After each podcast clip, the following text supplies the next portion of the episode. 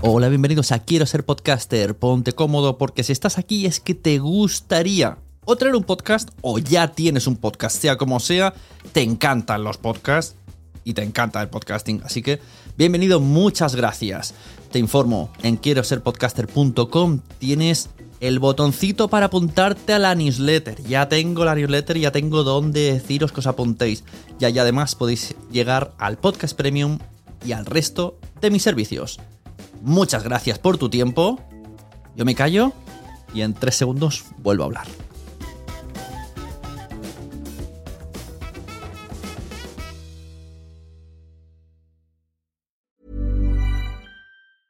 A lot can happen in the next three years. Like a chatbot may be your new best friend. But what won't change? Needing health insurance. United Healthcare Tri Term Medical Plans are available for these changing times Underwritten by Golden Rule Insurance Company, they offer budget-friendly, flexible coverage for people who are in between jobs or missed open enrollment. The plans last nearly three years in some states, with access to a nationwide network of doctors and hospitals. So for whatever tomorrow brings, United Healthcare Tri-Term Medical Plans may be for you. Learn more at uh1.com.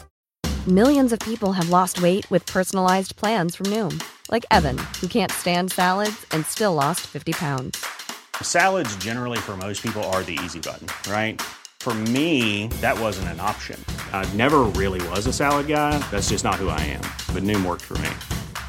Get your personalized plan today at Noom.com. Real Noom user compensated to provide their story. In four weeks, the typical Noom user can expect to lose one to two pounds per week. Individual results may vary. Hey, I'm Ryan Reynolds. Recently, I asked Mint Mobile's legal team if big wireless companies are allowed to raise prices due to inflation. They said yes. And then when I asked if raising prices technically violates those onerous two year contracts, they said, What the f are you talking about, you insane Hollywood ass? So to recap, we're cutting the price of Mint Unlimited from $30 a month to just $15 a month. Give it a try at mintmobile.com slash switch. $45 up front for three months plus taxes and fees. Promoting for new customers for limited time. Unlimited more than 40 gigabytes per month. Slows. Full terms at mintmobile.com. ¿Escuchas eso? Es el tiempo. El tiempo que he estado investigando sobre el mundo del podcast. El tiempo que puedes ahorrarte tú. Ahora tienes disponible la suscripción anual a quiero ser podcaster.com a un precio especial por un periodo corto de tiempo. Entra y únete a la comunidad.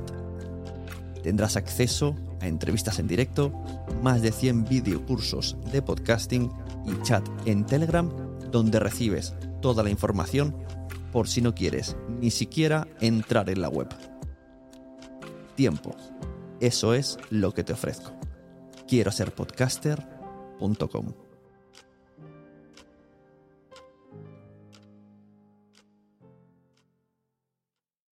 Mary redeemed a $50,000 cash prize playing Chumba Casino this year. I was only playing for fun, so winning this was a dream come true. Chumba Casino is America's number one social casino experience. It's serious fun. With over 80 casino style games to choose from, you too could win life changing amounts of cash. Be like Mary. Log on to chumbacasino.com and give them a whirl. That's chumbacasino.com. No purchase necessary, void or prohibited by law. 18 plus. Terms and conditions apply. See website for details. The voice in the preceding commercial was not the actual voice of a winner.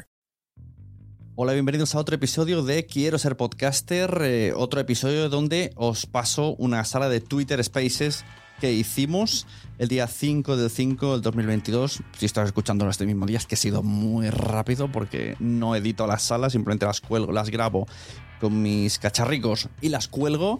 Hemos hecho un debate sobre los eh, eventos de podcast que tenemos actualmente, pero la cosa se ha ido un poco de madre con otros subdebates de podcasting muy interesante. O sea, si no estás interesado en esos eventos, no pasa nada, quédate, porque se abren diferentes temas, mm, se ponen sobre la mesa, que además se van a tratar también en esos dichos eventos, y también conocemos eh, los organizadores de estos eventos, por qué, eh, cuál es la motivación de cada uno de los eventos y un poco la parrilla de cada uno de los eventos. Este Twitter Spaces tiene mecenas. Si queréis hacer un mecenazgo, pues podéis eh, mirar cuánto vale en quiero ser podcaster.com barra mecenas. Y en esta ocasión el mecenas ha sido Josu de Benito de eh, Me Siento Fit que muy amablemente ha querido, además de participar en, eh, la charla, pues hacer de, mecenas y contribuir a mis contenidos, apoyar estas ideas locas que tengo. Y por eso el, veréis que el audio empieza con Josu de Benito hablando de, su podcast y de ahí mm, pues me da pie para que yo presente al resto de personas que además iban entrando. La gente no está muy ducha en esto del Twitter Spaces y les estaba ahí costando entrar. Cualquier cosa rara que veáis, cualquier eh, sonido, bueno, pues eh, en cuenta, el contexto es una sala de Twitter Spaces y, y las, las problemáticas que pueden llegar a surgir de sonido, de tiempos, de orden, etcétera, etcétera, de a veces pisarnos un poquito. Esto ha pasado nada, mm, una vez creo que ha pasado. Lo dicho, escuchar el debate porque está súper interesante y a ver si me lo ocurro y tengo el jueves que viene otra sala. Os dejo abierto la opción de mecenazgo. Eh, quiero ser podcaster.com barra mecenas, lo miráis y de esta manera promocionáis vuestro podcast dentro de mis contenidos y se queda grabado en el debate para futuros eh, oyentes que les interese el tema y lleguen a, por Google a este tipo de debate, pues estará ahí la promo de vuestro podcast. Os dejo con el debate. Bienvenidos a Quiero ser podcaster especial eventos de podcast. Soy Josu de Benito, soy monitor de pilates y, yo descubrí el, movimiento pues ya siendo ya relativamente mayor. Eh, yo desde, a los 18 años me apunté por última vez al gimnasio, estuve seis meses y la siguiente vez que pasé por un gimnasio pues ya tenía más de 35. Entonces nada, empecé a cuidarme y, me pareció interesante eh, intentar ser embajador de, del movimiento y de la salud. Y pues qué mejor forma pues con un podcast en el que, pues bueno, era un formato que, que yo consumía hacía ya bastantes años. Y, y, entonces, pues bueno, ahí, ahí es donde empieza todo.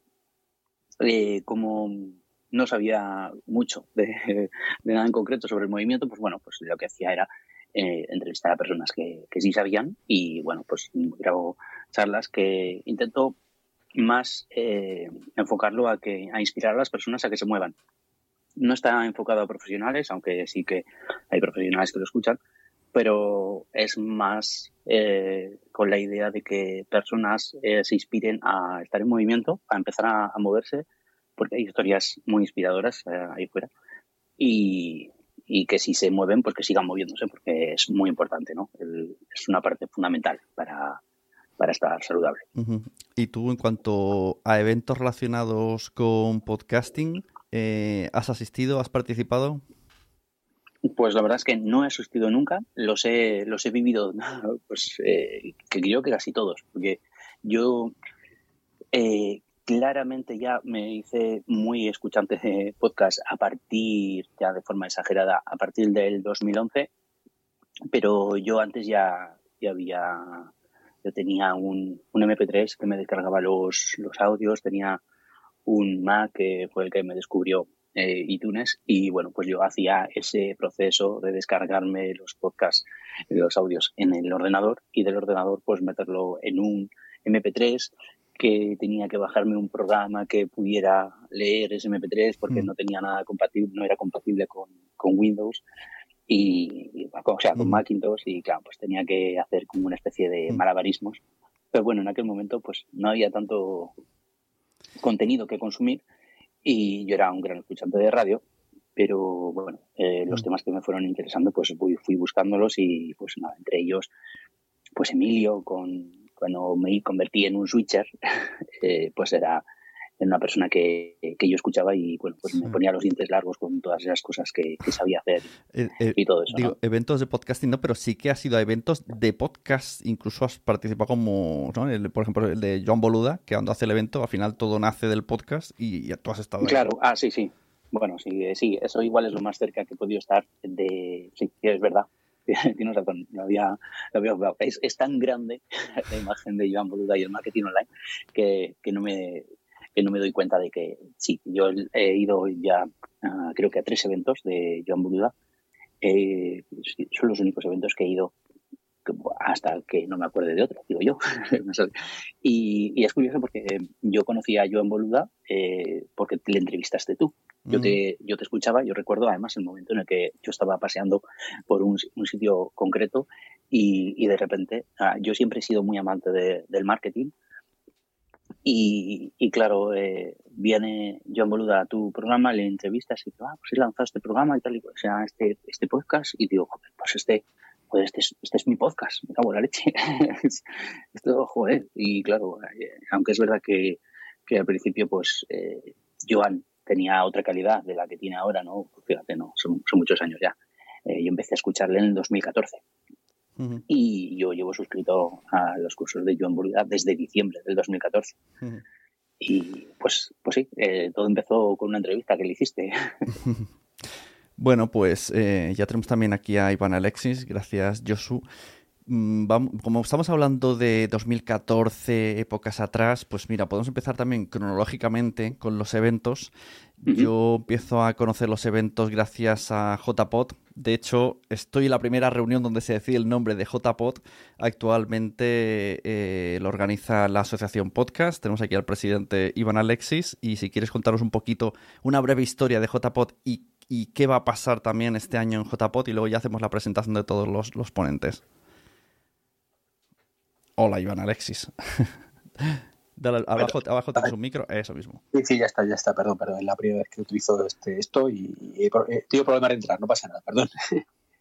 Pues sí, eh, bueno, eh, los inicios te lo sabes tú mejor que yo, que como bien has dicho estuviste tú por allí. Yo llegué cuando estaba todo esto ya más o menos arrancado y es cierto que durante muchos años eh, las JPOD pues realmente sabemos que no tenían nada que ver con la asociación. O sea, la asociación estaba ahí como pilón ¿vale? Por decirlo de alguna manera, una cosita ahí que echaba una mano, ayudaba a elegir la sede y, cosas así, pero no estaba tampoco demasiado involucrada, ¿no? Afortunadamente, poco a poco se ha ido involucrando más hasta, bueno, pues este año que de forma excepcional pues vamos a hacer propiedad de la JPO dentro de la propia asociación, aunque por motivos justificados, ¿vale? Para, para crear una infraestructura y cosas recurrentes que, los que hemos montado JPOZ anteriormente sabemos lo que es tener que buscarte la vida año tras año y entonces lo, lo que estaba pasando, ¿no? Que, que, cada año pues el equipo que la formaba mm, pues tenía que buscarse la vida para todo, ¿no? Entonces este año hemos pensado hacer un pequeño giro y que la asociación esté más involucrada y cosas como patrocinadores recurrentes y cosas como aplicaciones móviles o, directamente una plataforma desarrollada para, para todo esto, pues se reutiliza año tras año y la mejor manera es que esté la asociación detrás, que facilite esto a, los organizadores. Pues este año de forma excepcional lo hacemos desde la propia asociación, pero a partir de 2023 pues volverá otra vez todo a su ser y cualquier, cualquier grupo de personas eh, que se quieran animar pues serán más que capaces de hacer una JPOZ con menos problemas que los que hemos mm, arrastrado los anteriores, ya que bueno pues eh, toda esa parte, ese bagaje de patrocinadores y, plataforma pues está ya funcionando en teoría para, ellos. ¿no? Sí, ahora en el debate de hoy vamos a ver cómo es cada una de las organizaciones, qué objetivo tiene. Voy a hacer un resumen de lo que vamos a hablar hoy. Por orden de cercanía, tenemos del 10 al 14 de mayo Estación Podcast en Madrid. El 1 de junio tenemos eh, el Mac Granollers o Trubada Podcast en Granollers. El 19 de junio tenemos otra, otra emisión de PodTalks en Madrid y J, eh, JPod creo que es en octubre. Y han pasado anteriormente Podwoman, que tenemos aquí a Miguel, y eh, Podcastival, que es un evento online que no se va a poder conectar eh, Gisette. Entonces, quiero dar paso ahora a María Gutiérrez, que nos cuente un poco eh, qué es esto del Mac Festival, cómo, cómo pasa de, de este nombre que aparentemente no tiene relación con el podcast a hacer un evento de podcast. Muy buenas, María. Hola, muy buenas. Eh, bueno, encantada de estar en esta reunión y ya veréis por qué. Mm, em, o sea, esto, la trubada de podcasting en Cataluña o la jornada de podcasting Cataluña es un evento que se realiza dentro del mercado audiovisual de Cataluña que, bueno, tradicionalmente ha puesto su atención en, digamos, la televisión y la radio. Eh, a partir de la edición del 2020 empezó a, fue una edición muy, muy extraña por aquello del confinamiento o medio confinamiento, ya puso su punto de mira en el podcast. Este, esta trubada la organiza el Observatorio de la Radio Cataluña, que es un grupo de, docentes que están en un grupo de investigación hay de la Universidad Autónoma de Barcelona, pero también de, eh, participan de otras universidades. Y eh, bueno, una de las líneas de investigación era el podcast. Entonces nos parecía que en el momento en el que estábamos era totalmente necesario abordar como contenido propio, es decir, hacer un evento específico justamente sobre podcast en tanto que lo consideramos un medio, ¿no? Y a partir de ahí empezó, empezó esta historia. El año pasado hicimos la primera, eh, la primera jornada. Realmente quedamos muy contentos y satisfechos. Y, bueno, queremos hacerla, estamos haciendo ya, preparando la segunda. Y bueno, ¿cuál es el objetivo? convertir también el mercado del audiovisual de Cataluña en un punto de encuentro de profesionales, académicos y de todas aquellas personas que están interesadas en el podcasting, ¿eh? desde cualquier tipo, desde cualquier perspectiva. Este sería, en principio, nuestro, nuestro objetivo. Quería, digamos, destacar que para yo soy docente y, como docente eh, para, para, mí es muy importante este tipo de, encuentros, esta visualización del podcast, porque tenéis que pensar que nosotros somos, de alguna manera, los que ayudamos, guiamos, enseñamos a los futuros profesionales de la comunicación. Ya sé que en el mundo del podcast pues hay profesionales, hay amateurs, hay amantes de los contenidos sonoros y ahí están haciendo y además cosas muy interesantes.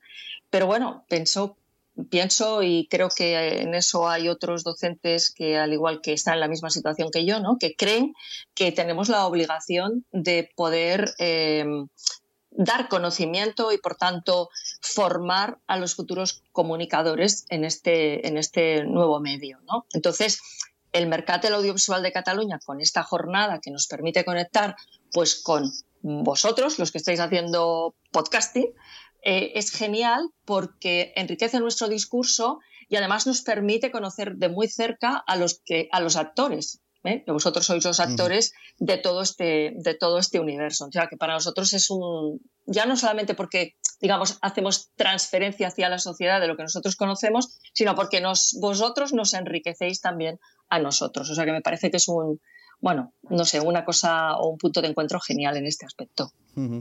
Sí, está bastante interesante. Eh, antes, cuando ha dicho te hemos dejado más tiempo, yo es que estaba hablando y me está, está el micrófono muteado. O sea, he presentado a Nacho con mi micrófono muteado. Doy paso a Nacho Gallego, que viene a hablarnos de Estación Podcast, que esto es ya, la semana que viene. Así que cuéntanos cómo nace Estación Podcast, qué objetivo tiene y, y qué es esto de cuatro días lleno de contenido. Eh, hola, buenas noches. ¿Qué tal? ¿Se escucha bien? Sí. Más o menos. Escuchando. Estoy aquí con este. Yo también quería conectarme desde el iPad, como decía, y no, no funciona. Así que nada, que, estoy con el móvil y, probando, probando.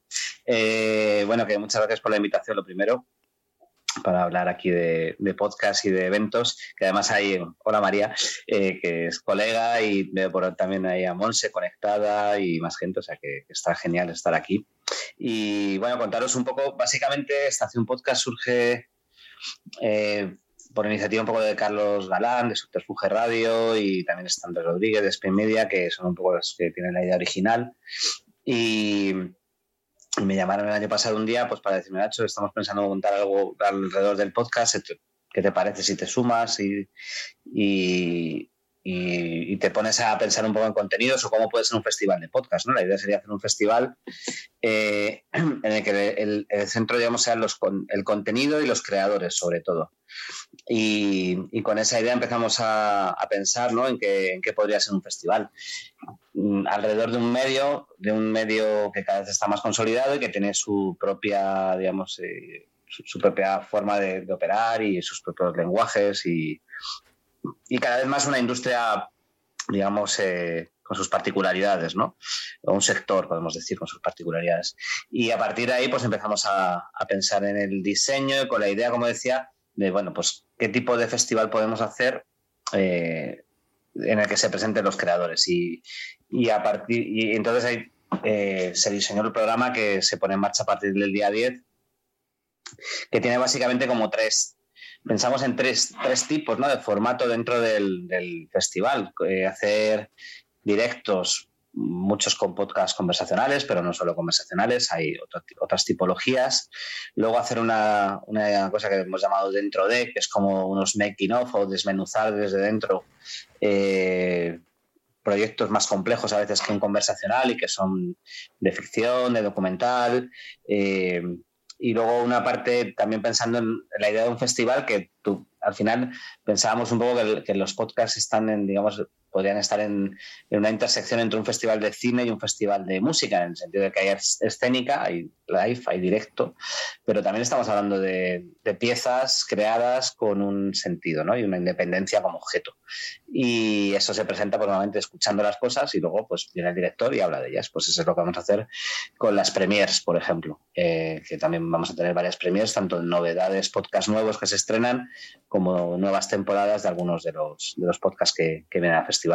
Y esa es un poco la, estructura y la idea de también pensarlo como una fiesta, porque este festival viene de fiesta, eh, y como un encuentro ¿no? con las audiencias, porque al final una de las cosas más interesantes que tiene el podcast, al igual que tiene la radio, evidentemente, es la creación de comunidades y, nos damos cuenta de que ya nos hemos dado cuenta en el momento que han salido las entradas un poco para reserva, que mucha gente es muy fiel a sus podcasts y, y ahí están sumándose a a, la reunión con sus creadores ¿no? y, sus, los que son fans. Esto que comentas es curioso eh, porque por lo que dice Estación Podcast está más enfocado pues eso, ¿no? Al, pensado como un festival de música pero de podcasters donde la intención es que venga el oyente a disfrutar y a conocerlos y, a, y has dicho presentar creadores.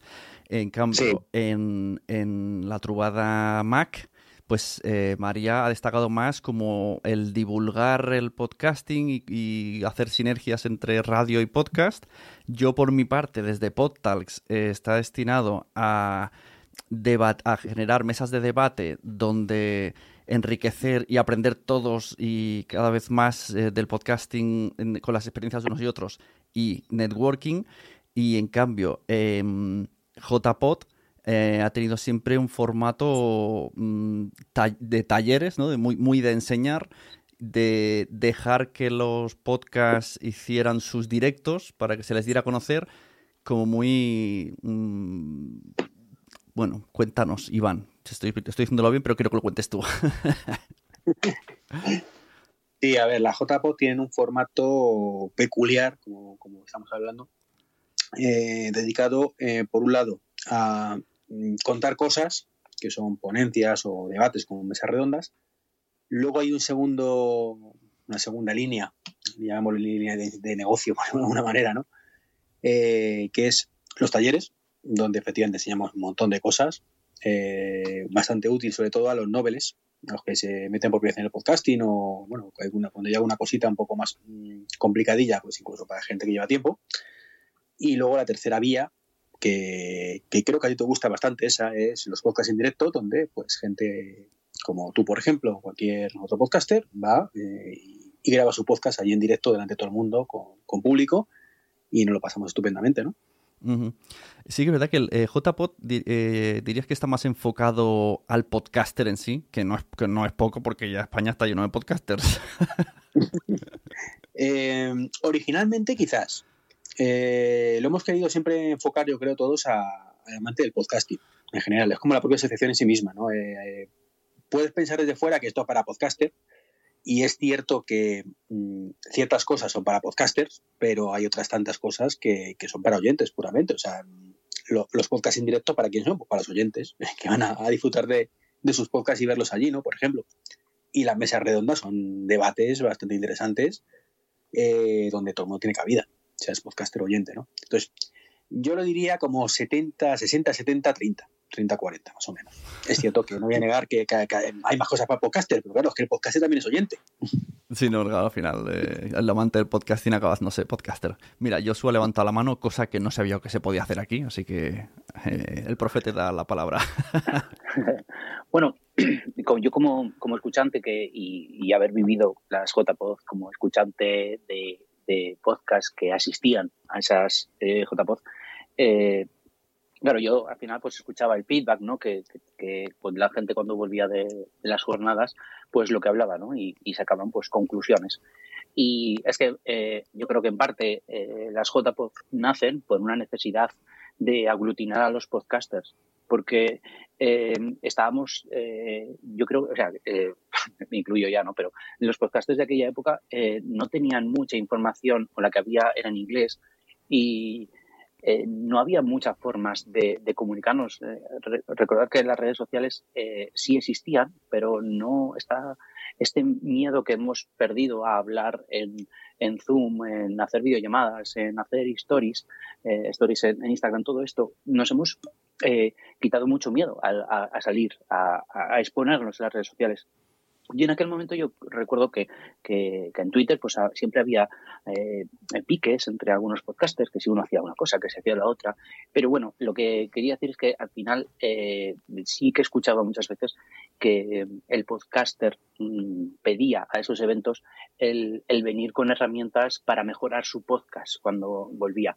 Y, creo que esto, como dijo Sune el, el otro día en su podcast, eh, generó una, un terreno muy fértil en el que ahora estamos viviendo pues momentos, pues yo creo que es un momento muy dulce en el que se está invirtiendo mucho dinero en el podcasting y, viene de ahí, ¿no? de, de, de, esas ganas que tenía toda España en, reunirse y, en hacer un mejor podcast y aprender de, otras personas. Sí, sí, un poco JPOT era un poco de comunidad podcaster, por así decirlo. Lo veo más así.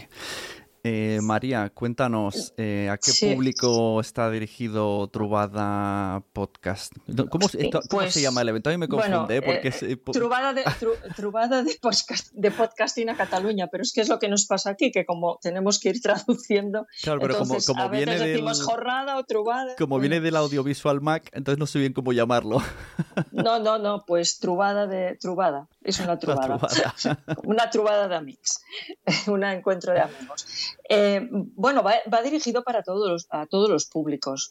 Eh, de hecho, eh, yo creo que la presencia de, podcasters es una presencia interesante porque, bueno, pues igual hacemos mesas sobre marketing o sobre estrategias de distribución y valor de la marca como por ejemplo este año también tenemos una mesa que, de la que bueno, particularmente estoy muy contenta, que es la de el rol de la, de la mujer en el podcasting, ¿no? Que me parece que, que, bueno, que ahí tenemos un rol distinto de lo que ha, podido tener en la industria radiofónica, aunque que es otro medio. Eh, y también yo, por ejemplo, del año pasado, y eso fue un motivo, digamos, de alegría para nosotros, que vimos a mucha gente joven. Eh, eso es importante porque yo como docente, no sé Nacho cuál es su opinión, pero yo cuando pregunto, yo tengo alumnos de primero y cuando pregunto a los alumnos de primero eh, cuántos podcasts escuchan, a veces mm, veo muy pocas manos mm, y por decir a veces porque otras veces veo nada.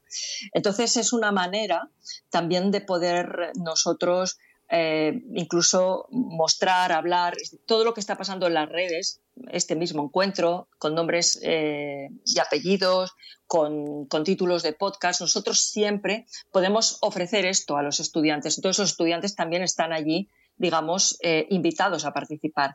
Y, bueno, y profesionales, que muchas veces vienen ya en parte acompañando a los profesionales de plataformas, a estos les llamo yo profesionales, que no digo que no lo seáis vosotros, pero digamos un poco para diferenciar los que sí que dependen de la industria y los que, bueno, podríamos decirle mejor freelance, creo yo, para no meterme ahí en un, callejón sin salida, en freelance. Eh, bueno, pues va un poco para todos, es decir, es también mostrar y visualizar cómo está en este momento el universo podcast, o sea, hacer la foto, ¿vale?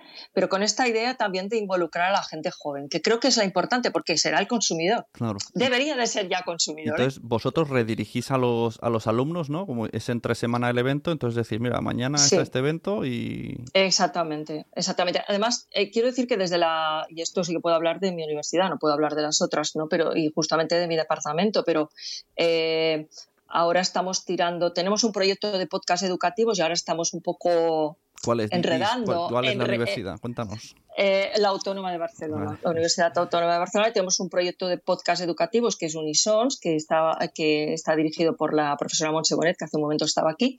Y, y bueno, estamos engrescando, digamos, eh, enredando a los alumnos para que ellos se conviertan en creadores con un objetivo meramente educativo. ¿no? Y después también hay en eh, un coordino o un curso que es sobre narrativa sonora podcasting. Un poco la idea de, eh, vale, puede ser conversacional, pero no penséis que hacer un podcast conversacional, que puede parecer muy fácil, es tan fácil. El que triunfa es porque detrás tiene una narrativa, ¿no? Y entonces eso yo creo que es muy importante para poder trasladar a los estudiantes y tener contacto con vosotros y tener ejemplos para, bueno, por lo menos para mí y la gente que me rodea es genial. Claro. Mira, está Josu aquí pidiendo turno. Cuéntanos, Josu. Sí, yo tengo una pregunta para María. Hola María, encantado. Hola. Eh, decías al principio de la presentación que eh, hacéis estas jornadas e invitáis también a, a podcasters que no venían de la radio eh, para aprender de ellos. Eh, cuando, cuando descubres el podcasting eh, y ves que hay tanta gente que no, que no viene de la radio haciendo podcasting, eh, buen podcasting, eh, ¿qué, qué es lo que te llama la atención? ¿Qué, qué crees? ¿Qué es eso que dices, yo tengo que aprender de aquí, ¿no? ¿Qué, qué, es eso? ¿Qué ves? Mm, Bueno, a ver, eh, yo creo que tenemos una cosa que, bueno, que tenemos que aprender, bueno, me voy a poner yo la primera, vamos, que tenemos que aprender es a fijarnos quizás en, cosas pequeñas para poder explicarlas y hacerlas grandes. Yo creo que una de las ventajas y uno, bueno, o uno de los valores para mí del, del, mm, podcasting, o de los, de los podcasts eh, y de las historias que explican los podcasts, es que son historias que no aparecen en absoluto o casi nunca o es muy difícil de encontrarlas, por ejemplo, en el otro medio que por ser también sonoro diríamos que es la competencia, ¿no? que sería la radio. Entonces, yo creo que el podcast ofrece esa posibilidad, historias anónimas, eh, investigaciones mm, a fuego lento para mm, incluso de cosas que han pasado, pero lo que sería el periodismo narrativo, eh, conversaciones relajadas con el objetivo, digamos, de crear ese relato, por tanto, de aproximarnos, incluso trabajando mucho lo que sería la empatía con, con, aquella persona con la que se conversa. Yo nunca digo que se entrevista, sino con la que se conversa, porque si ya, no, si ya es una entrevista, para mí ya pierde ese, ese punto de frescura que debe tener el, podcast. Yo creo que podemos aprender mucho. Y otro, otro, otra cosa que yo destacaría es la hibridación de géneros.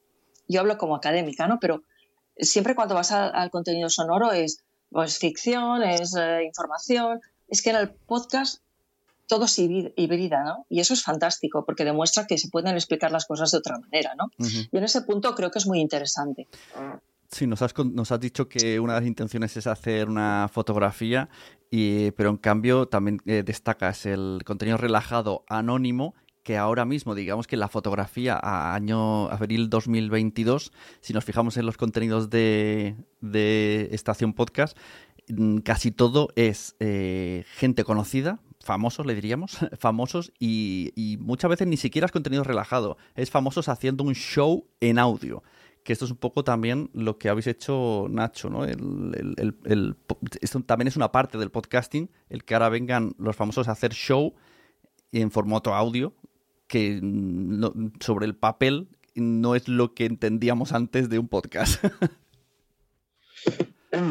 Bueno, es verdad que hay, eh, hay algunos shows de famosos, ¿no? Como, comentabas, eh, pero tampoco tantos, ¿eh? Creo que, que, porque cuesta, es decir, una de las cosas interesantes cuando uno se pone a montar algo así es que te das cuenta de que los llamados famosos influencers que se ponen a hacer podcast pues ya están en otra liga, ¿no? Eh, esto es una cosa que yo estaba pensando bastante este, estos meses mientras eh, eh, preparábamos un poco el programa y íbamos hablando con unos y con otros y te das cuenta pues que yo creo que, por ejemplo, los cómicos humoristas que hacen podcast están en otra liga, no es la, yo no sé si es la liga del podcast, creo que es a veces la liga de las artes escénicas y de las estrellas, es otra historia. Es decir, que estirando el chicle llenan Within Center solas, es, mm. es complicado. Igualar eso, de forma semanal, llenan teatros todas las semanas. O... Entonces, eh, creo, que, creo que es verdad que hay una parte de eso que también tenemos que reflexionar, ¿no? El hecho de que viajan hacia el podcast gente que viene del humor o gente que viene de la televisión o gente que viene de, YouTube. De hecho, una de las tendencias que se están dibujando en los últimos meses es que youtubers pasan a ser podcasters y como tú dices, ¿eso es un podcast o no? Pues evidentemente también tenemos que discutir, ¿no?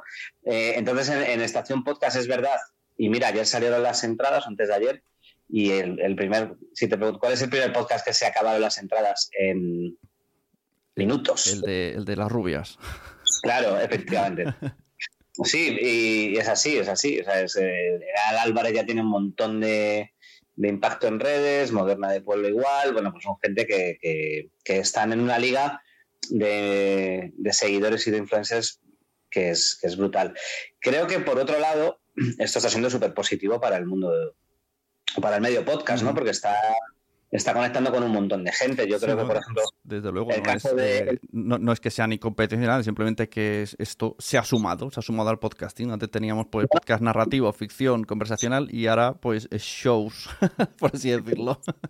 Claro, que ser conversacional puede ser un show, evidentemente. Eh, luego, a partir de ahí, eh, por ejemplo, a mí, el otro día estaba viendo, fíjate, la, la peli de de Lucille Ball, ¿no? esta de los eh, sale con, con Bardem, hablando de, del viaje que hace Lucille Ball desde el cine, no llega a triunfar en cine, pero ya era un personaje relevante y se pone a hacer radio y se convierte en una estrella de la radio de repente, en los años 30, ¿no? En Estados Unidos. Y es súper interesante cómo las estrellas viajaban entre medios y, y, al final cuando una de las cosas que ocurre, yo creo, eh, y, que se, y que demuestran la fuerza que está cogiendo el podcast, es que, la, es que se producen este tipo de, trayectorias y de viajes, de gente que, eh, que llega desde fuera del mundo del podcast a hacer podcast y, le funciona bien. Y ojo también porque, claro, yo decía Estrellando Chicos, Estrellando Chicos es un fenómeno que podían ser más o menos conocidas en el mundo de fuera del podcast, pero han crecido con su podcast, básicamente, con unas estrellas antes de, de, hacer su podcast.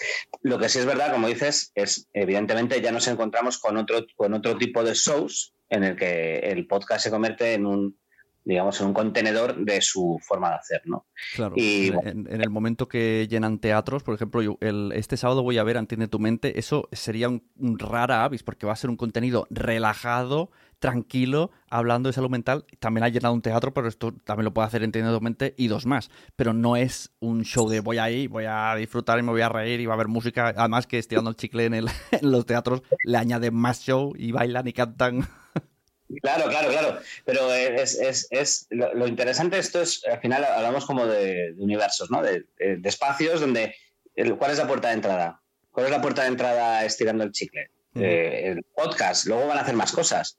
¿Cuál es la puerta de entrada de forma semanal? El podcast, luego hacen teatros, luego hacen libros, luego hacen... Pero su puerta de entrada, digamos, a su universo es el podcast. Y eso pone en valor eh, al, medio al final, ¿no? es decir, están pasando muchas más cosas más allá de contenidos eh, específicos creados en esto de manera amateur o profesional, de podcast, si hablamos de podcast nativo, podcast independiente, podcast pure, podcast generado por las emisoras, bueno, pues eh, se producen, eh, el podcast es un contenedor donde entran muchas cosas y esto es, la historia de los medios nos cuenta que la tele fue igual, la radio fue igual y se fue alimentando de un montón de cosas que iban pasando alrededor y evidentemente pues digamos que supuran ¿no? y, se van transfiriendo ¿no? las, las, narrativas, las ideas, las formas, y es, lo más interesante. Y evidentemente, el hecho de que de repente la gente de 18 años escuche estirando el chicle, se convierte al medio podcast en un referente para mucha gente. Y eso es súper importante y está, es lo que está haciendo que las audiencias crezcan en general, porque son puertas de entrada ¿no? al medio. Es, o sea, la radio de toda la vida ha buscado puertas de entrada al medio. Mm. ¿Cuál era la puerta de entrada al medio? Eh, la radio musical. La radio musical, para la gente de 15 años, 16, 17 años hoy, es algo residual. Es así. O sea, pueden llegar gente, y hay gente que escucha 40 y no sé qué, pero sí, eh, la media de edad es bastante alta. Pero antes estaba muy claro el recorrido, ¿no? Entonces el podcast, digamos que por ahí está pillando a mucha gente que está encontrando en el medio un referente y un espacio de identidad, de deferencia, de, comunidad que, es fundamental, ¿no? Mm. Claro. Mira, damos paso a Josu, luego habla Iván, luego vuelvo a hacer otra ronda con los demás. Genial. Eh, bueno, perdón. Esto sería una pregunta así que lanzo. Eh, bueno, pues también puede contestar Iván, pero eh, más va orientada a los profesores que tenéis contacto con, alumnos que, serán futuros comunicadores.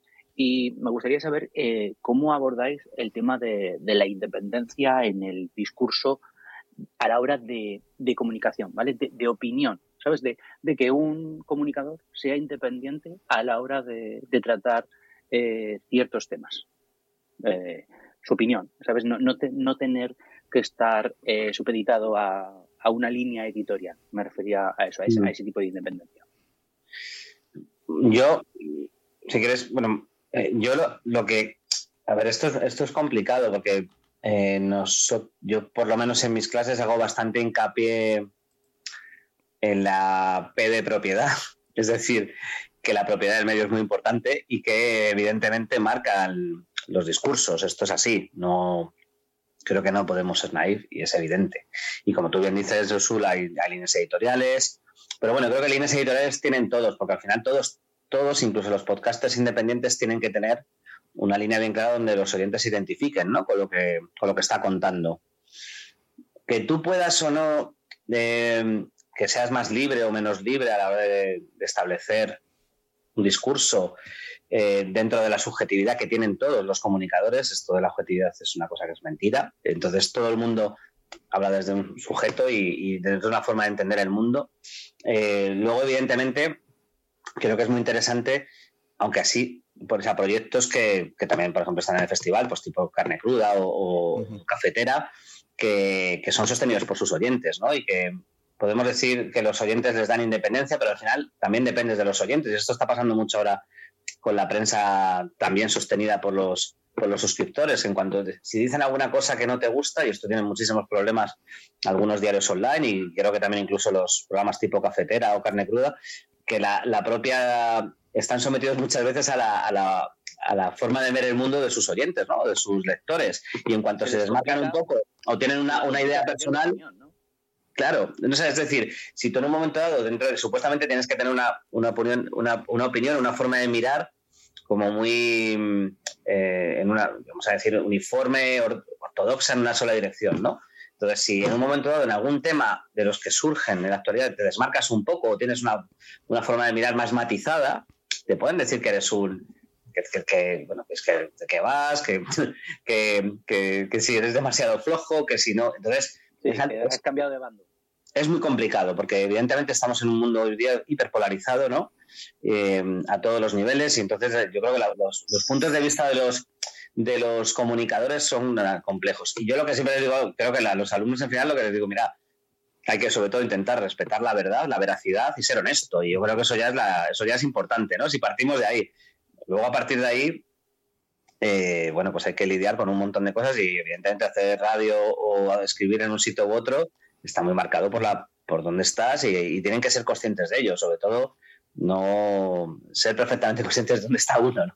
Eh, un poco en, la línea de lo que decía Yosu, estaba escuchando esta mañana el podcast de Cristina Mitre que ha tenido invitada a Almudena Ariza, que ya me contará, Almudena que ha hecho telediario, lo hemos visto mil veces en la tele, corresponsal, viene de la guerra y ella decía que, que ella ha tenido que grabar y emitir unas cosas para la tele, pero que luego las cosas que quiere dejar reposada y que sean más eh, de, pensamiento, de opinión y, más relajada y hablar con gente, se lo llevará a su podcast personal. Entonces, de esta manera, de su manera individual, podremos extender la información que ella ha podido dar en las noticias. Entonces también es una manera interesante. Sí, sí, totalmente. No, no. María, María, No, bueno, sí, sí, que totalmente de acuerdo con lo que dices. Uno, yo también oí una, una entrevista que le hicieron a Almudena y estaba en esta línea. Eh, a ver, yo estoy un poco en lo que dice Nacho, totalmente de acuerdo. Eh, ellos tienen que saber que si acaban trabajando pues para, es decir, si no son, bueno, incluso siendo freelance, depende de quién te encargue el trabajo, pues vas a tener que respetar una serie de, reglas y de normas. Pero yo creo que lo más importante, al menos bajo mi punto de vista, es que sean rigurosos con aquello que hacen. Van a ser neutros, es decir, la objetividad, como ha dicho Nacho, no existe. Eh, pueden ser lo más, neutro, lo más neutros posibles, Mm, bueno, incluso subjetivos, pero que su trabajo sea honesto y riguroso. Eh, y yo es lo que, vamos, creo que todos intentamos que al final esos productos que ellos realicen tengan esta característica, mm, documentación al máximo, etcétera. Y luego una cosa simplemente, si me permitís, para apuntar, que también lo comentaba Nacho, y hablando de jóvenes, ¿eh? por eso lo, digo aquí, es que ciertamente estos influencers son los que permiten que eh, los jóvenes lleguen a otro tipo de contenidos, los descubren en el camino. Y yo creo que eso es importante. Por tanto, ponen en valor como ha dicho, y yo estoy totalmente de acuerdo, ponen en valor al podcast, ¿no? O sea, ponen en valor al medio. Y bueno, y entonces a través de ellos va ampliándose esta, esta audiencia.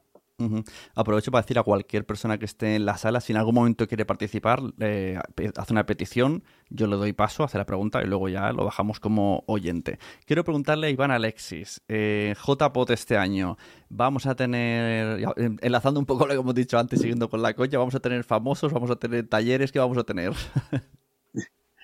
Bueno, pues todavía no sabemos lo que vamos a tener definitivamente, entre otras cosas porque todavía no tenemos clara al 100% ni la sede, ¿no? Pero ya tenemos apalabradas unas cuantas cosas, algunas cosas de famosos o de gente más conocida, pero gente famosa así de por ahí, que de estos ultra conocidos, de momento, de momento, no hay nadie.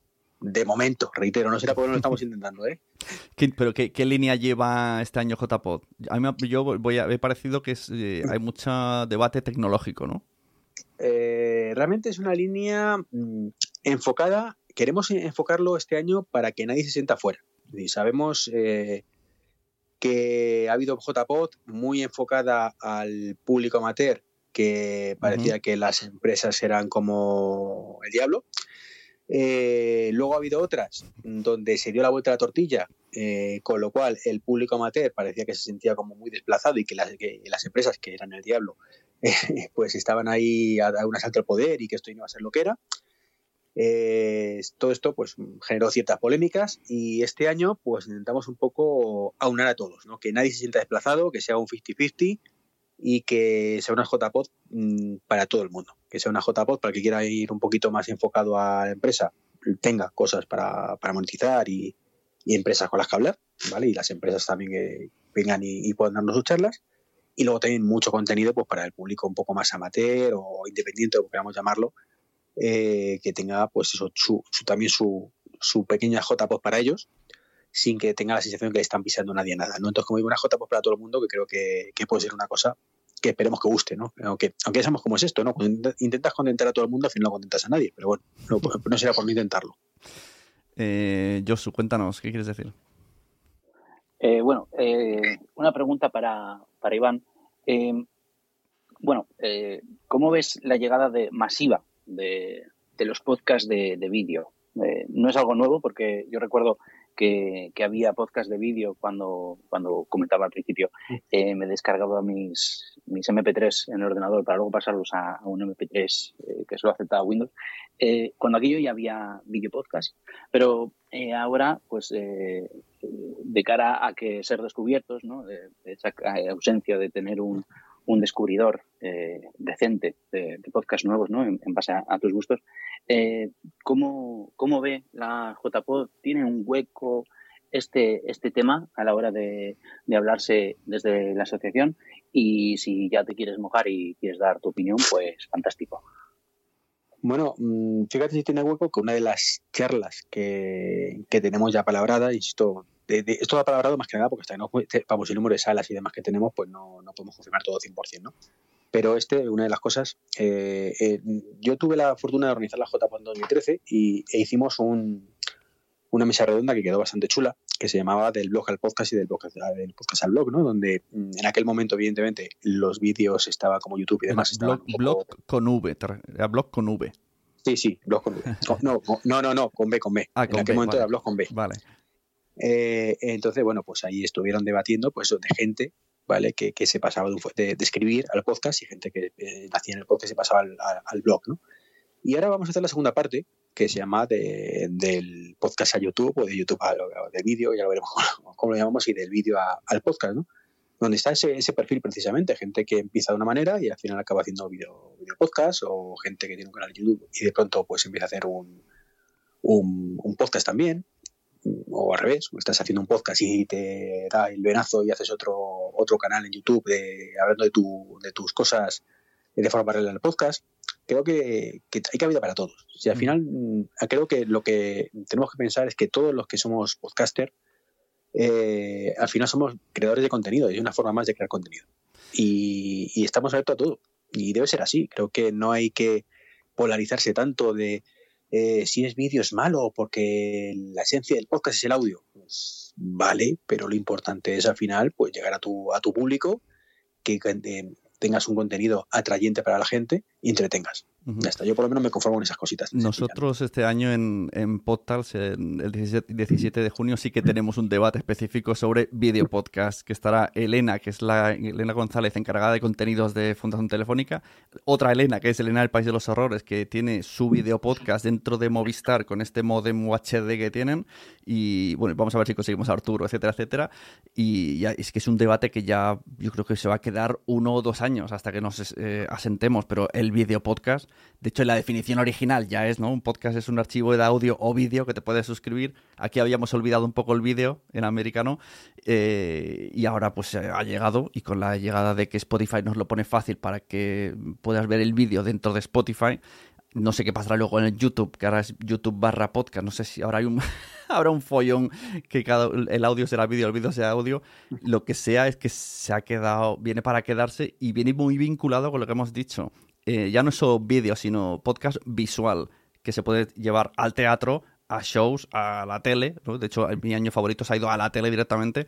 Entonces ya no es ni siquiera video podcast, es como Pero, podcast de audio o podcast de imagen. ¿Cu- ¿Cuántos años llevamos con el debate monetización sí, monetización no? Pues esto va a ser igual. Pues sí.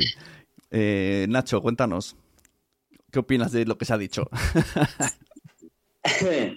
Eh, bueno, yo, yo ahí creo siempre que tenemos que pensar un poco ¿no? en el lado de las audiencias, ¿no? El hecho de decir, ¿cómo lo piensa la gente? ¿no? Esto es lo de en, en los debates, ya, como decíais, de los debates históricos de el podcast es radio, no es radio, si tiene vídeo, la, la radio con vídeo, exactamente, o sea, la radio con imagen. Claro, en, la, radio. en- la radio también ha habido ese debate. De, ponen ahora cámaras dentro de la radio. Sí, sí.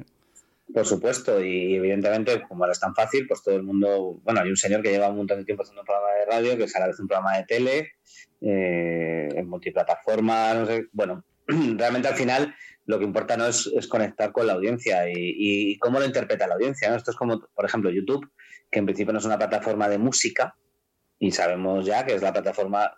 La utilización como plataforma de música es brutal, ¿no?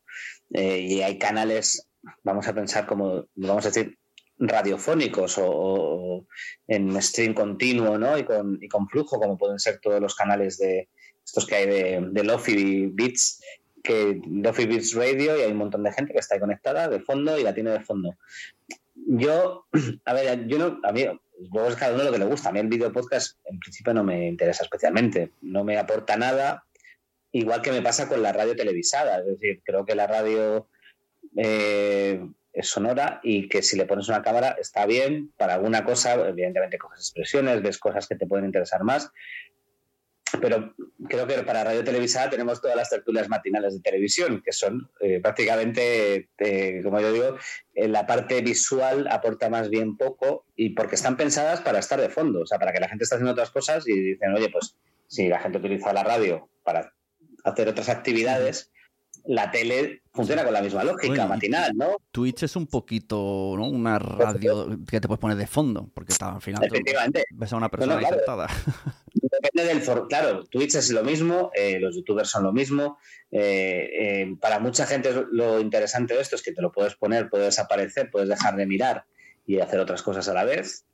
Y, entonces eh, el peso de la- lo- del audio es muy fuerte, ¿no? Y, evidentemente el peso de la imagen es menor. Es decir, puedes dejar de mirar y no te vas a perder nada. No es, una ficción, no es un documental audiovisual donde la parte visual de- debe pesar, ¿no? Pero en la parte, yo es que soy muy de, tener a veces la tele de fondo y hacer otras cosas a la vez, o al revés, o, me- o tener la tele sin sonido y estar escuchando otras cosas, o, jugar a una actividad los podcasts y todo lo que es el audio está creciendo muchísimo entre los jóvenes en la combinación con el uso de videojuegos, por ejemplo, ¿no? La gente juega y a la vez, claro, el audio no interesa, además de ser disparatorio, pues estás jugando al FIFA y estás escuchándote un podcast de fútbol o de otra cosa que te apetezca y puedes hacerlo a la vez. Entonces, creo que la discusión, a mí, es decir, la discusión no sé si es relevante, lo que y tampoco sé si a mí me interesan los videopodcasts. Me parece que, que, son interesantes y que los van a hacer y que también tiene mucho que ver con lo que decías muy bien al principio, ¿no? De esa especie de, Star System, nuevo Star System del podcast, donde la imagen hay que jugar con ella, porque la gente sabe quién es Kike Peinado, entonces tienes que aprovechar que es un personaje relevante para ponerlo en vídeo y que tenga esa, esa competencia, ¿no? Con la tele. Y tiene mucho que ver, yo creo que todo esto al final tiene muchísimo que ver con cómo se consideran competencia entre ellos dentro de la industria del entretenimiento actual. ¿no? es decir, Podimo es competencia de Netflix, Spotify es competencia de Podimo, de Netflix y de HBO y de Telecinco. Es decir, todos son compiten entre ellos, con lo cual tú tienes que intentar pillar a la audiencia y llevártela de un sitio a otro. Y eso, para competir ahí, eh, pues si tú lo haces en video podcast, que los costes, ojo, son mucho menores que hacer un programa de tele, porque al final puedes hacer con dos cámaras robotizadas y pum pan y tiras para adelante y, no son dos personas hablando. Eh, pero tú estás compitiendo en ese mercado, ¿no? O sea, si yo, si yo escucho un podcast no veo Netflix. Y esto creo que las plataformas de audio son perfectamente conscientes de ello ahora mismo. Yo lo único que, lo único que... Son las audiovisuales. Y también las, y también las de audiovisual, ¿eh? que también empiezan a tener podcast porque no quieren que se les escapen esa gente que en un momento dado no quiere, quiere escuchar solo yo, lo único que pido a los que solo son video podcast, que no es show en teatro, que se acuerden que, en realidad son. que hay mucha gente que lo escucha en podcast, ¿no? Spotify tiene la opción de vídeo, pero si a la escondes es audio. Y por ejemplo, el primero que estrenaron de Cuarto Millennial, nada más empezar era: ¿qué taza más bonita? ¿Qué fondo más bonito? Y yo lo estaba escuchando en audio y decía: pues muy mal me parece esto, porque sois video podcast, pero también sois audio podcast. No, no, no, me hagas eh, ver una taza que no veo. Claro, por ejemplo, La Vida Moderna, que es un ejemplo brutal de radio, podcast y audiovisual a la vez, eh, la gente se quejaba mucho de esto y yo mismo lo decía Oye, mira, no sé qué es este. Y, le decía, explica bien porque la gente lo está escuchando para empezar la radio, que esto es un programa de radio. Y, pero bueno, pero los 300.000 oyentes estaban en YouTube. Entonces decían, ostras, es que están en YouTube. Entonces eso era como, es como estar siempre pensando en, la doble lógica, ¿no? Y es, complejo. Bueno, yo creo que esa, esa, sería la clave, pensar la doble lógica. Mira, ha subido a debatir los, dos Jorges. Damos primero paso a EOB, que además eh, tiene el Metapodcast este al otro lado del micrófono, así que eh, tiene muchas cosas que decir de podcasting. Buenas, Jorge. Jorge Marín. Buenas. ¿Qué tal? Bueno, buenas a todos. Eh, no quería entrar a, al Space porque tenía cosas que hacer sobre podcast, pero al final he entrado y no quería hablar, pero es que al final me lío. Eh, bueno, Nacho me deja un poco sin argumentos respecto al tema del vídeo podcast, porque más o menos ha dicho todo lo que quería comentar yo. Pero yo creo que mm, los podcasters en general últimamente ya tenemos la costumbre de que aunque estemos emitiendo o grabando nuestro contenido en vídeo, sí que solemos respetar, digamos, el, lenguaje radiofónico, el hecho de describir algo que estamos viendo o, de referirnos a algo que estamos tratando de una manera un poquito más descriptiva. Sin embargo, esto las plataformas no lo tienen muy en cuenta. Me explico. Twitch yo creo que es de las poquitas que te deja seguir viendo, entre comillas, el contenido que estás con la pantalla apagada. Y eso es precisamente lo que yo quiero exponer. Y es que las plataformas de podcast que están intentando, o bueno, las plataformas, todas las plataformas que están intentando visualizar el podcast, se olvidan de este formato. Resulta que una de las ventajas que tiene el podcast, o al menos a mi parecer, eh, es que yo puedo disfrutar del podcast haciendo cualquier otra cosa y no me hace falta ver una pantalla y resulta que me obligan a ver una pantalla para consumir ese contenido, cuando yo precisamente lo que estoy haciendo es huir de eso resulta que me anclan otra vez a tener que poner mi atención en su pantalla cuando estamos en la, era de la multipantalla y yo lo que quiero es huir de eso. Entonces, mm, o yo creo que las propias plataformas deberían, si realmente quieren integrar el podcast en su, en su catálogo, que respeten, digamos, la opción del oyente, del oyente puro, por así decirlo, de apagar la pantalla para poder disfrutar de este contenido en un formato podcast sonoro, ya no video podcast. Pero eso parece que no, no interesa. Está claro que a las plataformas lo que les interesa es tenernos en su tener nuestra atención cuantas más horas mejor, pero realmente es lo que comentaba Nacho. Yo para qué quiero estar una hora viendo a tres personas hablar en una mesa, cuando yo lo que quiero hacer es ponerme y escuchar a esas tres personas hablar sobre el contenido que me quieran traer mientras yo hago otras cosas, véase jugar un videojuego, véase salir a correr o cocinar. Ojalá y todas las plataformas eh, empiecen a integrar esto y no hagan como YouTube, que resulta que para apagar la pantalla tengo que pagar. Mm, no tiene mucho sentido de que por quitarme un canal tenga que pagar. Y hasta aquí mi speech. Le doy paso a Jorge Haley del podcast Mediaventurados. Buenas. Hola, ¿qué tal todos? Un placer saludarlos y acompañarlos. Si no se escuchara bien, estoy conduciendo y voy con el teléfono bastante conectado bien. al, Sí. Ah, qué bueno, qué bueno. Listo.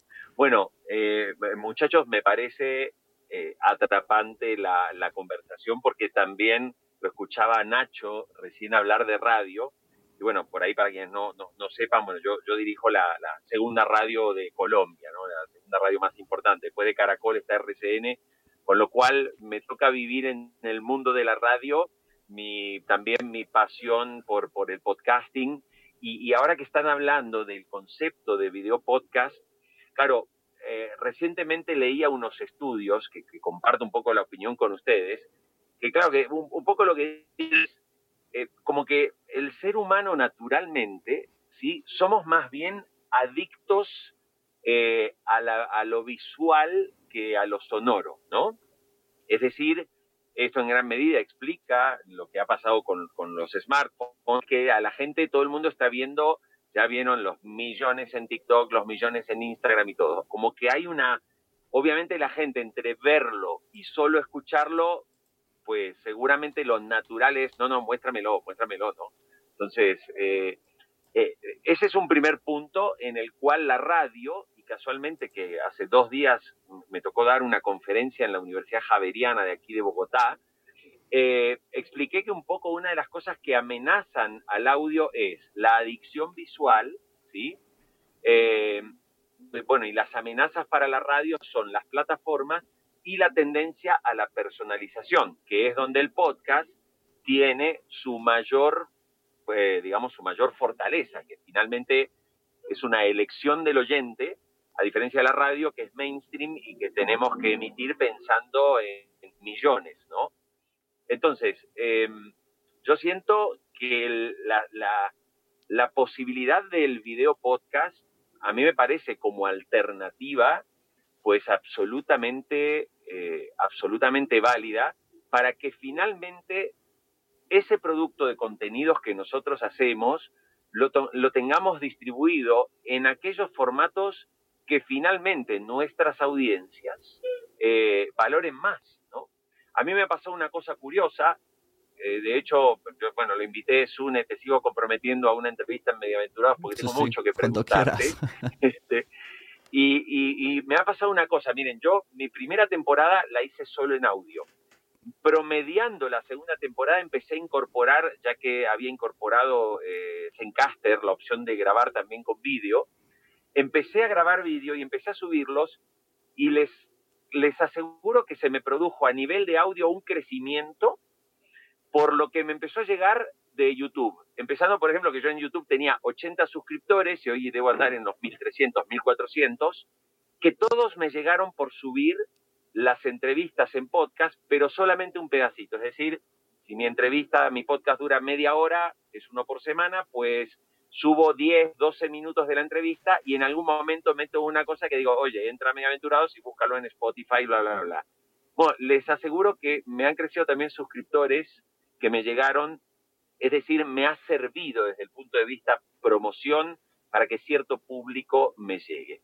Y para no alargarme mucho, quiero completar lo que decía Nacho y los quiero invitar a todos, si pueden y están conectados, eh, el tema de si la radio se debe visualizar o no, ¿sí? Eh, yo fui el que puso las cámaras en la cadena SER en el año 2007. Cuando estaba dirigiendo cadenaser.com, este, metí las cámaras robóticas en aquel momento que las manejábamos desde, desde la página web, en mis años en el grupo Prisa. Eh, y obviamente en aquel momento Francino, Gemma Nierga este, y Ángel Barceló, y sobre todo José Ramón de la Morena, me cagaron a puteadas. Porque decían, no, que la radio es sonido, que la radio es magia, que no sé qué.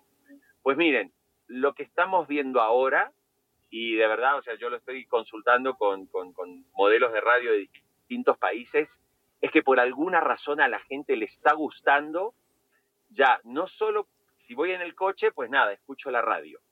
Pero a mucha gente le está gustando a través de YouTube o las que están haciendo acuerdos, tipo en la TDT para transmitir, a mucha gente le está gustando el tema de tener la radio eh, viendo la cabina con sus conductores hablando. Yo estuve dirigiendo en Perú RPP y allí les cuento que teníamos una radio que se llamaba Radio Capital, que estaba enfocada a la ciudad de Lima. Eh, el 25% de los oyentes que tenía la radio solo nos veían por la TDT. ¿Saben por qué? Les voy a contar una cosa insólita. Teníamos solo dos cámaras robóticas que transmitían todo el tiempo la cabina de radio y nada más. Pero ¿por qué la gente nos veía? Porque el canal de capital emitido en TDT era en alta definición. Y cuando ustedes se iban a los locales comerciales como los Falabella, como sería el corte inglés, digamos, en versión latinoamericana, para mostrar la fidelidad de los televisores, tenían sintonizado el canal Capital, porque éramos uno de los pocos canales que transmitía en HD y eso hacía que la gente mirara al conductor haciendo un programa de radio, recibiendo llamados, etcétera. Con lo cual, concluyo con esto, eh, les digo que el mundo de radio y la visualización de la radio eh, ya, no, ya, ya no es, digamos, solo una tendencia, sino que vamos a empezar a ver cada vez más radios haciendo emisiones. Eh, yo los invito, si pueden ahora, en algún momentito, cuando terminan, busquen en, en YouTube una radio argentina que está haciendo lo más innovador que hay en este momento en, para mí en radio de todo lo que he visto, que se llama Urbana Play. ¿sí? Ustedes la buscan así, Urbana Play, y vean en vivo. Para que se den una idea, a la mañana tienen hasta solamente en emisión por streaming, en YouTube, solo en YouTube, sin contar Twitch, hasta 40.000 personas viendo el morning informativo de la radio. Y ustedes dicen, oiga, están viendo una cabina. Sí, pero los invito a que miren, por favor, la estética del estudio, la estética y la dinámica de sus conductores, absolutamente jóvenes, frescos y espontáneos. Y de verdad, yo creo que les va a gustar. Yo lo, he visto porque eh, fue, una fue, fue, de, fue, de, invitado a tu podcast y, me llamó la atención. Y además era en verano y hacían el programa en la radio. Eso lo he visto. Y sí que es verdad que son muy frescos. Entonces aquí estamos anunciando. Ah, ¿te Era Luzu. Sí, Luzu, exacto. Estamos anunciando un video kill de Podcast Star. Damos la palabra a Josu. Cuéntanos. Sí, yo creo que eh, esto da para taller. Eh, lo de enseñar a, los podcasters que hacen vídeo, eh, enseñarles a hablar de, de cara a que sepan que luego la gente les va a escuchar. Claro, que, que, tengan en cuenta el audio. Esto eh, Berto Romero se lo dice mucho a Andreu. Le dice, Andreu, que estamos en la radio. y Andreu se tira al suelo. Hace de todo. Eh, María, cuéntanos, ¿qué tipo de contenido tenéis en la Trubada Mac? Y si quieres hablar también de lo que estamos hablando, adelante. Sí, mm, Gracias. Voy, eh, es un poco en la línea de lo que estamos hablando y luego hablaré de los contenidos que tenemos en la Trubada. yo pienso que, bueno, quiero decir, la, los avances, las innovaciones vienen y la mayoría se quedan, ¿no? Pero para mí tampoco tiene ningún sentido que haya una cámara eh, eh, cuando el contenido en realidad, es decir, el contenido sonoro, que haya la cámara y que me permita ver qué es lo que ocurre, creo que también es eh, como, bueno, la curiosidad que despierta el mundo desconocido del hacer radio, como cuando llevas a la gente a, a ver cómo se hace televisión, ¿no? Sin quitarle eso, yo no he visto esta, esta experiencia, me la he apuntado, la de la de Urbana Play, Play, y la voy a mirar con mucha atención, pero yo estoy un poco en la línea de que eh, la persona que sabe hacer no diré radio, ¿eh? la persona que sabe trabajar el contenido sonoro, aprovechando eh, lo que es el lenguaje sonoro y que sobre todo aprovecha el, lenguaje verbal descriptivo, esta persona le ponga en cámara o no, la cámara nos va a dar una información que, bueno, para algunos puede ser aleatoria, para otros no, puede ser interesante, pero indudablemente el mensaje va, lo más importante del mensaje va a estar en lo sonoro, ¿no? El problema que yo veo es que muchos de estos eh, podcasters e incluso experiencias radiofónicas que mm, comparten, es decir, programa de radio, aquí teníamos un programa de radio que pasó a ser de televisión, pero compartían utilizando el mismo horario, por tanto lo podías ver en la tele, pero lo podías escuchar en la radio y sorprendentemente, eh, como se hacía en un plató de televisión, olvidaron que aquel contenido tenía que ser radiofónico también. Por tanto, ni descripción, ni la taza, etcétera. Y acerca de lo que estáis diciendo en el Nadie sabe nada con, el, con Berto y con Andreu, sí que es verdad que Berto siempre le recuerda que está en la radio, pero ciertamente el lenguaje verbal descriptivo es muy alto, con lo cual a lo mejor yo luego quiero ir a ver qué es lo que han hecho y me voy a su canal, ¿no? Pero eh, eh, no he perdido nada de aquello que han explicado, ¿no? quiero decir que es debate interesante pero pondría el punto en ese. Si es contenido sonoro, el contenido debe contener la, información, ¿no? Y el otro es aleatorio. Bueno, es mi punto de vista. Los, ¿eh? los videopodcasts, eso sí, solamente por ahora, pienso yo, están destinados a conversacionales, porque no puedes hacer un narrativo mm, en vídeo. De hecho, Nuria Pérez de Gabinete de Curiosidades siempre dice que ella más hacía historias en YouTube y al final los comentarios eran, me gusta tu cojín que tienes detrás. Y entonces se hartó ese tipo de comentarios y dijo, pues ahora solo voy a hacer audio. Y claro, imagínate un gabinete, para que Gabinete de Curiosidades fuese en vídeo, necesitas mm, pues imágenes, vídeos y cosas y, muchas eh, de tirar de imágenes de archivo y historias porque no vas a ponerla ahí adelante leyendo porque perdería todo. Sí, sí, eh, totalmente, totalmente de acuerdo. El contenido es muy potente de este eh, podcast. O sea, el formato, igual que las ficciones sonoras, una ficción sonora en vídeo, pues ya, es una película. Ahí estamos. Ahí estamos. Sería la siguiente vuelta. Nosotros hacemos ficción, en Netflix hacemos ficciones sonoras de audio con imagen. Pero además, eh, una, una, cosa, Sune, yo creo que hay una cosa que es fundamental tener en cuenta, ¿eh? que es el, tema de la, de la, pasta, ¿no? Es decir, los, los, productores de audio viajan hacia esos medios también buscando lógicas de monetización, ¿no? Eh, yo creo que, por ejemplo, Twitch es un ejemplo muy claro. Y el otro día estaba hablando, pues, por ejemplo, con Fernando Berlín, que ha hecho el viaje de la cafetera, que también es Twitch ahora, ¿no? Eso le supone un esfuerzo, porque Fernando antes se levantaba por la mañana, se ponía a hacer su, su audio solo, y no es lo mismo estar con el audio que estar pendiente de una cámara todo el rato y encima interactuando con la audiencia en tiempo real como en Twitch. Pero evidentemente él ha visto que hay una parte de negocio de o de su modelo de sostenibilidad de su programa que se sostiene gracias a esto, ¿no? hacia a, la publicidad que, le llega y los suscriptores a través de Twitch. Y exactamente igual, pues con la gente que hace se va a YouTube, tienes publicidad, eh, para el branding es más vendible en algunos casos por la imagen de las marcas. Bueno, pues ya sabemos. Eh, hay una parte de eso que también hay que tener muy, muy en cuenta, yo creo, a la hora de, pensar en por qué se mueven eh, los creadores hacia lo, hacia lo audiovisual y, que además es, es que también eh, queda mucho por desarrollar y por conseguir convencer a la industria de los, eh, a los publicistas, a las agencias de la potencia del audio solo. evidentemente en la radio la conocen muy bien, pero les cuesta mucho todavía entrar ahí y le dicen, no, pero venga, pongo una cámara y ponemos el logo por ahí, saco una taza y saco una birra. Pues ya, claro, ya cambia la cosa, ¿no? Claro. Mira, para ir eh, cerrando, porque veo que si no, esto vamos a ir abriendo debates eternamente. Si queréis, la semana que viene ya iremos abriendo otros debates. Pero como este era eventos de podcasting, vamos a volver al tema eventos. Vuelvo con Nacho y he, hablado de Nuria, que habla de formato narrativo, pero dentro de Estación Podcast tenéis también formatos narrativos con Marabat. Vais a tener ahí a Crímenes el Musical, que otro que en vídeo sería difícil, en cambio en audio es una auténtica maravilla, o sea, para mí es de los mejores podcasts que hay.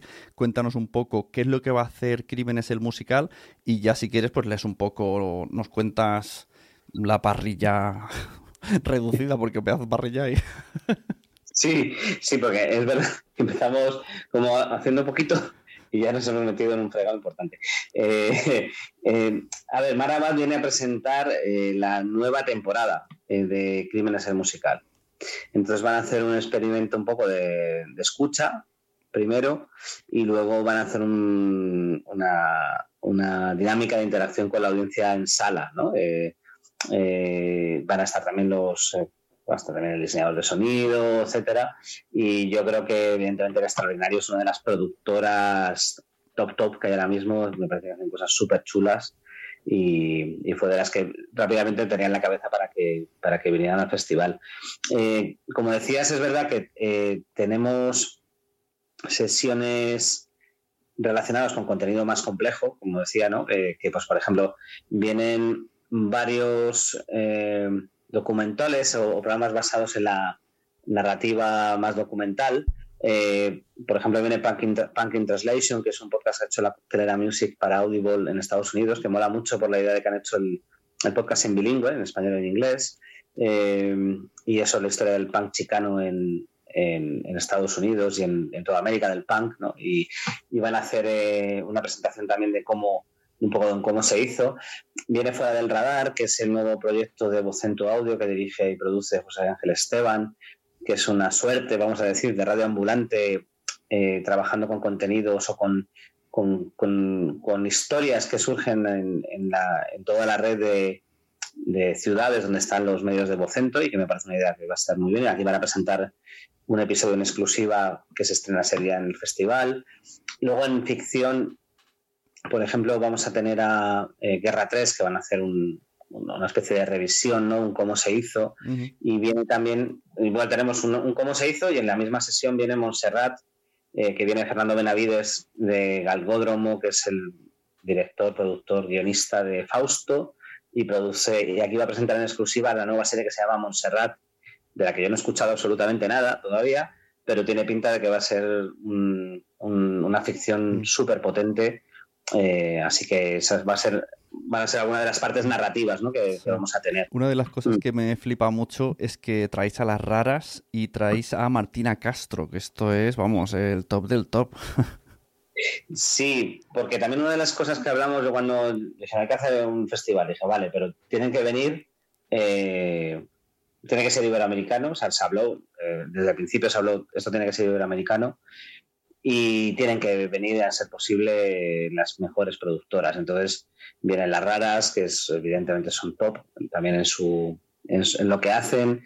Eh, viene Martina desde Adonde Media a presentar Canción Explorer, que es la adaptación que creo que es una de las tendencias también más interesantes que está ocurriendo en el mundo del podcast en los últimos años, o sea, el último año más bien, no en los últimos años, en los últimos meses diría, que es esa idea que pasa con Punk Translation, ya de producir en bilingüe, y también esa idea de adaptar, ¿no? De decir, oye, pues eh, Sound Explorer funciona muy bien, vamos a hacer Canción Explorer con artistas en español. Y esto lo hace Martina y viene a presentarlo.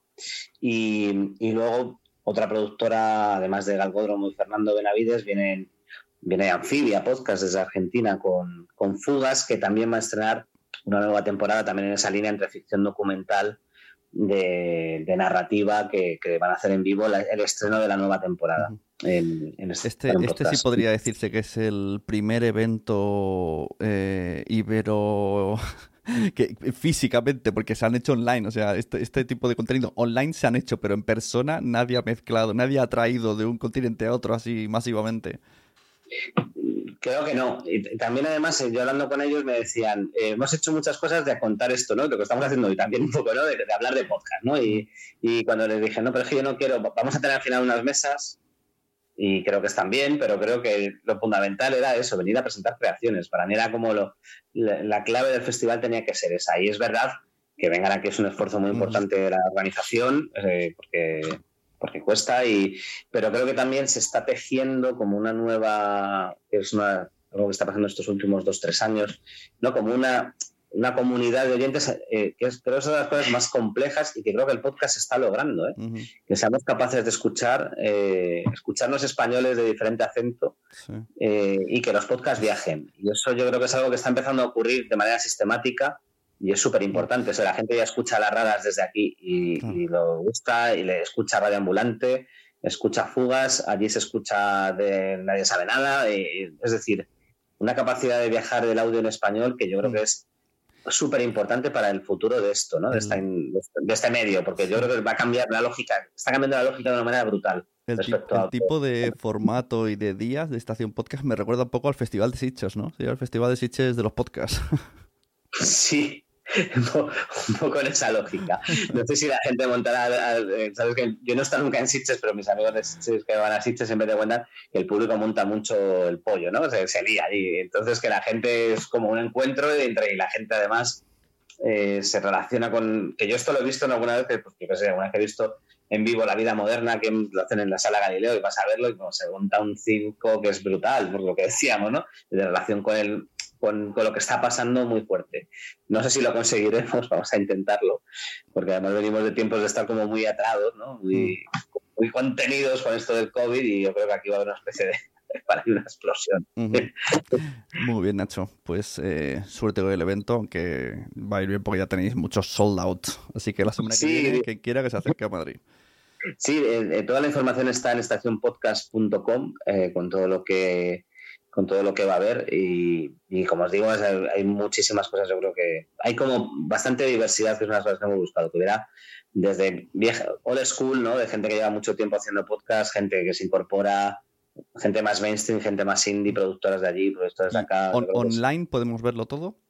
Sí, sí, va a estar todo en la estación, en estacionpodcast.com, se va a poder seguir el live de casi todo. Que si queréis un día hablamos también de los derechos, ¿no? De estas cosas y que la gente a veces dice, no, a mí Eso tiene otra no sala sé, si entera. me, no sé si me apetece que me vean, ¿ves? Por ejemplo, antes veíamos, hay gente que dice, es que yo no quiero que se vea el, el vídeo. Eh, entonces va a haber un live streaming de audiovisual, pero hay gente que no quiere o que no dice, no, prefiero que, porque nosotros cuidamos mucho el producto final y como luego vamos a subir esto a nuestro canal, pues preferimos que no se vea en directo. Bueno, pues que será para los 200 personas que estén en la sala y bueno, ahí estarán. Sí, sí, de hecho yo para podcast tengo que mandar derechos de imagen cuando es un evento de podcast. Pero como sale el streaming, pues tienes que enviarlo. Sí, sí, en eso estamos estos días, mira. Bueno, pues eh, Nacho, gracias por, por haber venido. Continúo con, con los demás. Mil gracias por todo, por la invitación y por, el- por, por permitirme estar aquí. La verdad que ha sido un placer, un gustazo escucharos y sigo aquí escuchando un rato. Muy claro. bien. Eh, María, cuéntanos lo que puedas de parrilla y, los días que son, o el día que es. Pues bueno, eh, no, es- tan ambicioso como Estación Podcast, que os deseo que os vaya muy bien. Eh, eh, pero también tenemos al Extraordinario, es la segunda vez que viene. En este año en concreto vendrá Marabat. También tenemos a María Santoja, a las chicas de Patriarcado. Después eh, a Iván Pachi, que hará como un- una especie de, de taller para gente que haga las preguntas de quiero empezar y no sé por dónde.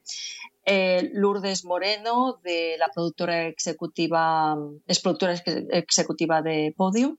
Eh, también contaremos con Jordi Évole, que hará una especie de, keynote, ah, hablando de, de su podcast en tiempos de- del confinamiento. Aquí tendremos esta, eh, una mesa en la que estará Andrea Benítez de Prodigioso Volcán y Elisa Escobedo, que mm, nos hablará del libro blanco del audio. Es una mesa que va a moderar Sune. Y después también tenemos a Ona Ormaechea, que es de directora digital de Prisa Radio, eh, Laura Torné de iVox, eh, a Andoni Orrantía, que ha hecho justamente, acaba de publicar un libro sobre mm, que habla, mm, cómo habla tu marca en podcast.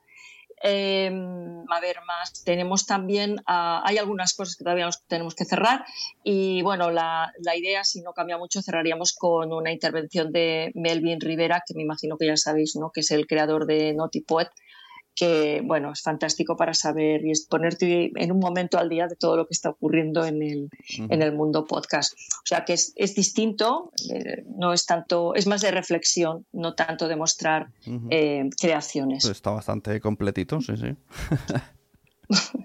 Os esperamos, ¿eh? U- 1 de junio, ¿eh? Es el 1 de junio. eh, no sé exactamente si se va a ofrecer en streaming, pero sí que es cierto que el, el mercado del audiovisual tiene un canal de YouTube y la, par- la mayor parte de las sesiones se, se, cuelgan ahí en ese canal de YouTube, ¿no? Y bueno, yo para cerrar quisiera, quisiera decir que lo que ha dicho Nacho de lo de los derechos me parece que también es muy interesante porque creo que, que, es un mundo a abordar. Sí, sí, eso, eso tiene otra sala entera, de verdad. Exactamente. Yo creo que más de una. ¿eh?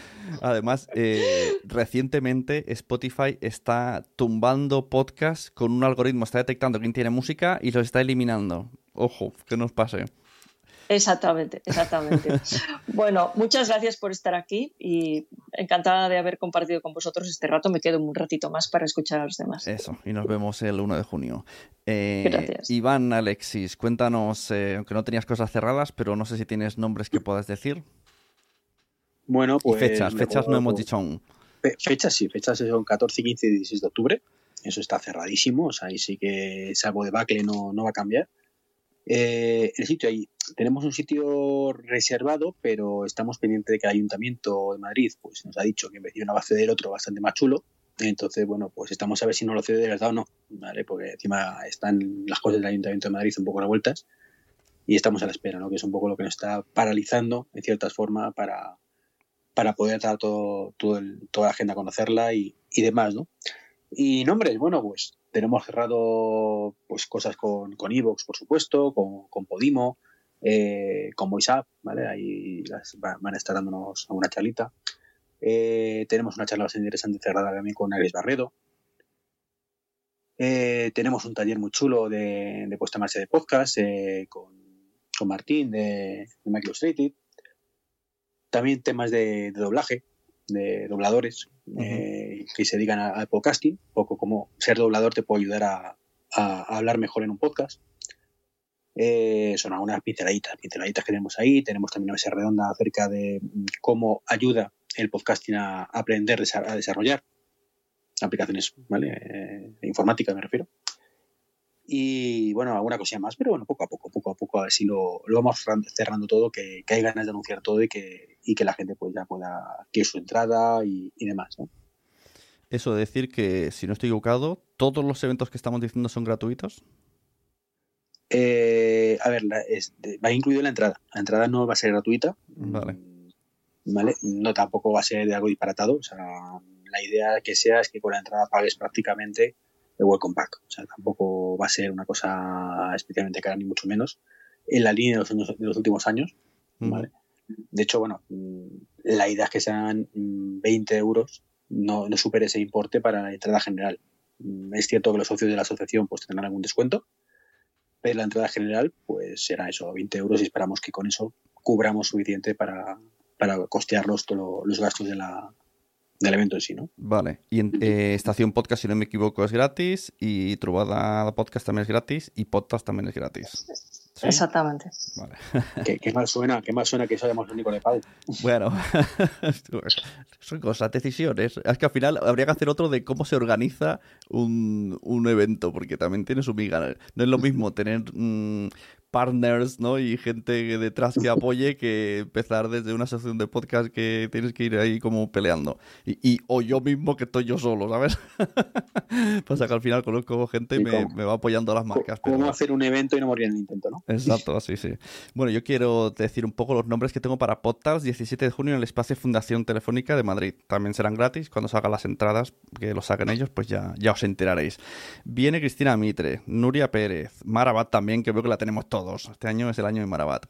Eh, Isabel Cádenas Cañón, eh, Hanna Fernández, Mónica de la Fuente, Pablo Juan Arena, Molo Cebrián, Alex Fidalgo, Ana González de la Fuente, que es organizadora de eventos de Fundación Telefónica, Elena Merino. Haremos una conexión telefónica con Almudena Ariza, o sea, mm, telefónica por, por Zoom, en vídeo, vídeo podcast.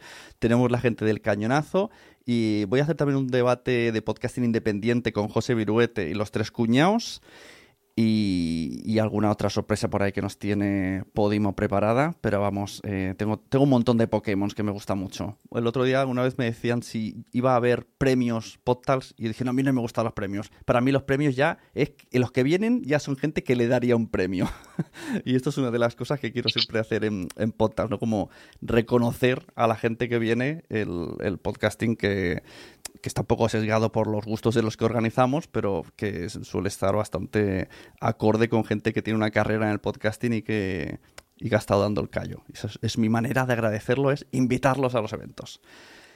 Bueno, no sé si queréis decir algo más. Josu, ¿quieres cerrar un poco conclusiones? Ya que estás aquí de, también como mecenas, te dejo si cerrar la sala. Eh, gracias, Sune. No, eh, solo darte las gracias por, por todo esto que haces con el podcasting, de, que nos facilitas la vida a todos, lo que te decía el otro día, que nos haces estar eh, con todas estas pruebas que haces y eh, pues un par de pasos por delante, ¿no? Y, que no nos, eh, que no nos quedamos atrás y, seguir eh, estando atentos, ¿no? Y gracias también a, Jorge, que con esa labor que hace todos los días con, su podcast diario de podcasting nada, daros las gracias a todos los participantes y, y nada, súper interesante la, la entrevista y nada, y estamos, estaré atentos. Bueno, muchas gracias a Nacho de Estación Podcast, a María de Trubada de Podcast Mac, que se hacen Granollers, eh, Iván Alexi de JPod eh, 2022. Estaba por aquí también antes Miguel Vesta de Podwoman. Pasa que sé que está afónico porque ayer gritó mucho en un campo de fútbol y no podía hablar. Y gracias a la gente que ha participado, a, a los Jorges, a Yosu. Y nada, nos vemos la semana que viene. Ya me invento otro debate y lo voy comunicando. Muchas gracias, que todo el mundo visite las webs de, de todos los eventos. Y, añado Podcastival, Podwoman, Podtals, Estación Podcast, eh, JPod22 eh, y Trubada, Trubada Podcast Mac, Audiovisual Mac, creo que lo encontráis mejor. Y nada, lo dicho, muchas gracias. Recomendad podcast, que a todo el mundo le gustan los podcasts, pero no lo saben, que aunque cada vez lo sabemos más. muchas gracias. Espero que os haya gustado uno de estos formatos que tengo, Twitter Spaces, los episodios de los lunes cortitos, el premium que tengo los viernes en Quiero Ser Podcaster, la membresía quiero ser podcaster.com con todas las entrevistas premium y los vídeos y los videocursos que hay ahí dentro. Todo eso en Quiero Ser Podcaster en el podcast, en abierto y quiero ser podcaster.com en premium. Muchas gracias a todos los que seguís mis contenidos, a los mecenas que quieran hacerse, pues ya lo sabéis, quiero ser podcaster.com barra mecenas y lo hablamos y vemos cómo podemos hacer el siguiente Twitter Spaces y que vuestra participación, participación, participación sea eh, interesante, os guste y aportéis valor. Y lo dicho, escuchamos, debatimos, seguimos escuchando podcast y recomendando podcast. Nos vemos en los eventos.